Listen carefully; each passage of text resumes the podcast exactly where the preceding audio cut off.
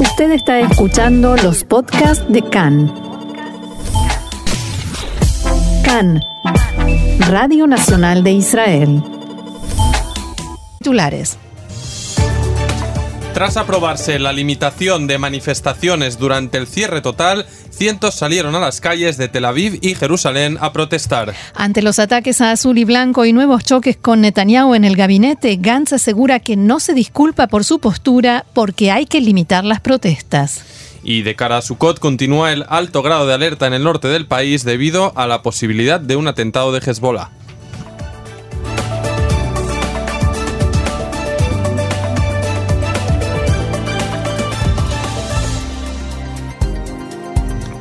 Bien, y vamos entonces al desarrollo de la información que comienza, como siempre, lamentablemente es lo que toca, los datos de coronavirus. El Ministerio de Salud comunicó esta mañana que ayer se contabilizaron 8.919 nuevos contagios de coronavirus en Israel, un nuevo y lamentable récord.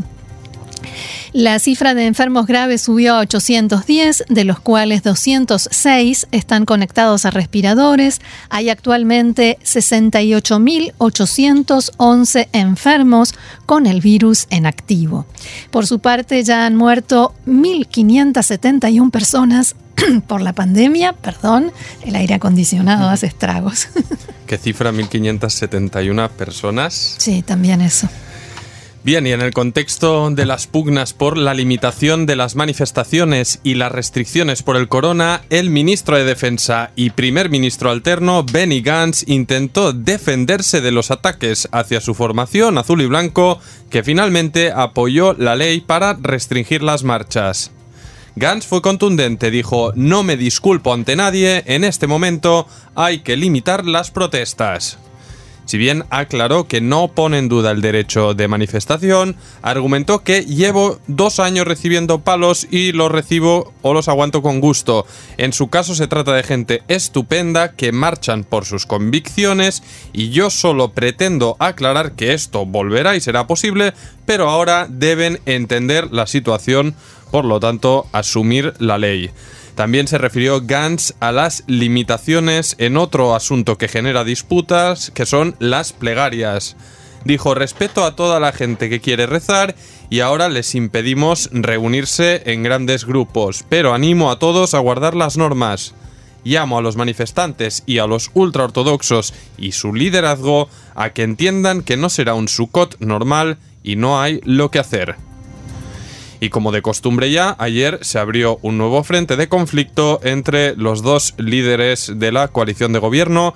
El primer ministro Benjamin Netanyahu comentó durante la reunión de gabinete que el cierre actual es menos efectivo que el primero, el de marzo, por lo que sería conveniente endurecerlo todavía más y reducir la distancia de salida de las viviendas, pasando así de un kilómetro a 200 metros, eso es de lo que se habla pero Gantz alegó que el problema central es convencer al público en lugar de endurecer medidas y cuestionó la eficacia del propio cierre. El ministro Yuval Steinitz, que no pertenece, no forma parte del gabinete de coronavirus, pero fue invitado especialmente a esta sesión para apoyar la postura del primer ministro, dijo que él apuesta por la vía de endurecer más y limitar a entre 100 y 200 metros la salida de casa, por lo que Gantz replicó estamos enloqueciendo a la gente. Enfurecido, Netanyahu le gritó, no me vas a decir cuánto enloquecemos o no al público. Es válido ver los datos y modificar los pasos. Si el cierre actual no funciona, no funciona. Y ante esta enésima disputa, Gantz comentó en Cannes que en realidad todavía no hay datos de esta última medida que se tomó y por tanto no hay en qué basarse para cambiar la, la decisión y dijo, nos encontramos en una situación feísima en la cuestión sanitaria.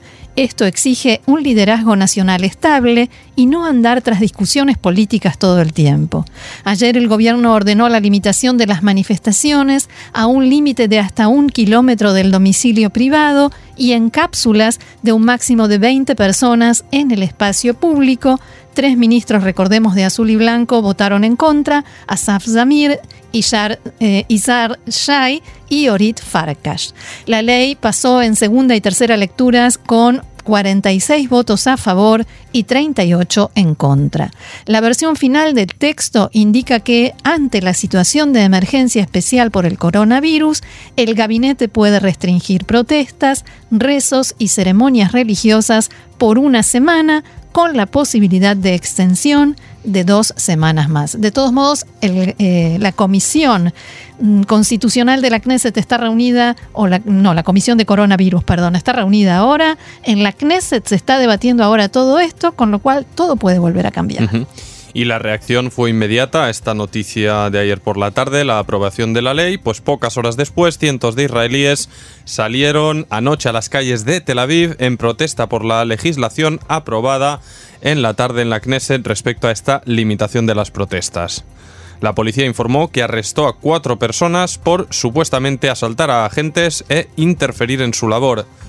Según el testimonio policial, los concentrados se reunieron en la céntrica Plaza Abima y circularon durante horas por avenidas centrales de la ciudad, sin coordinación previa y sin los permisos necesarios.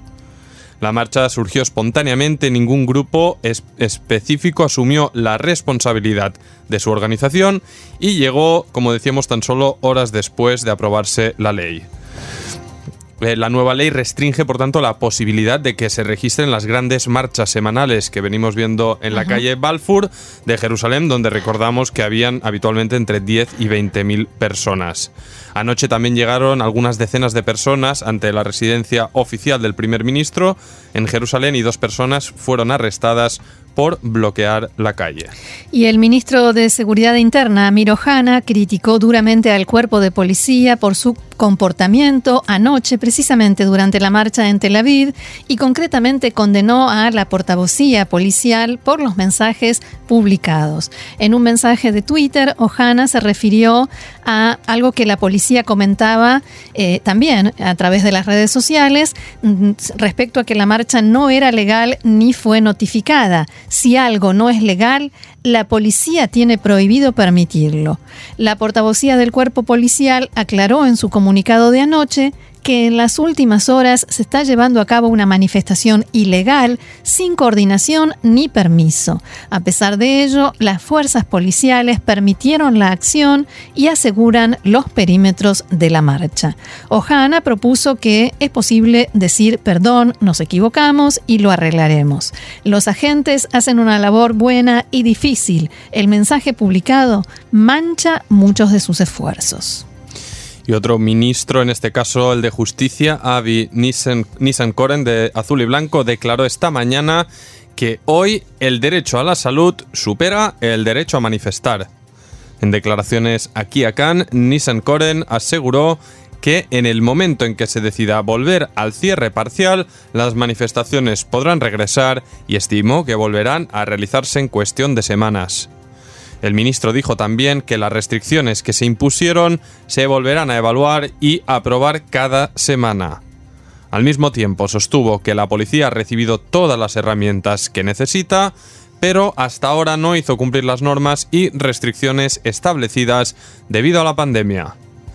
Avi Nissenkoren también se refirió a la cuestión del nombramiento del fiscal general y otros cargos del sistema judicial, no respondió en forma directa a las preguntas y dijo que se trata de un tema importante que se debe tratar.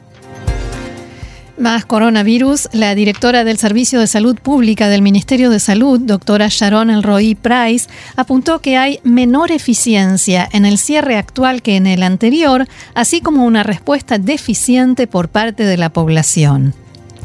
El ROI aseguró en una entrevista a Cannes que apoyará toda medida que contribuya a reducir los contagios e insistió en que hay que evitar aglomeraciones de toda clase.